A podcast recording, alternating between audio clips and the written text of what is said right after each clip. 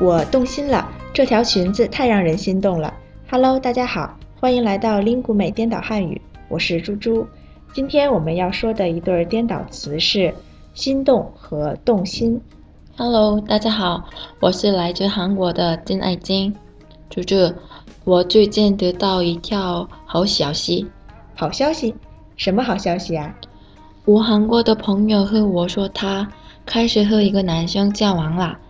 他以前没有男朋友，因为她觉得没有她喜欢的男生，所以现在我对她的男朋友很好奇，不知道他是什么样的人，为什么让我的朋友动心呢？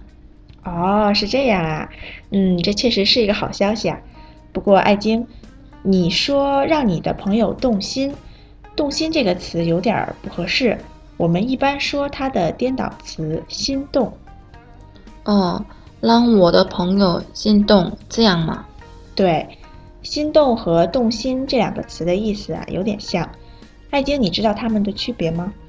嗯，心动和动心意思有区别吗？不是扑通扑通的心情的意思吗？嗯，对对对，都是形容心情激动，心扑通扑通的跳的感觉。但是啊，还是有一点区别的。一般心动是指被动的。而动心是主动的，嗯，比如我看到一条漂亮的裙子，很喜欢，想买，这是我动心了吧？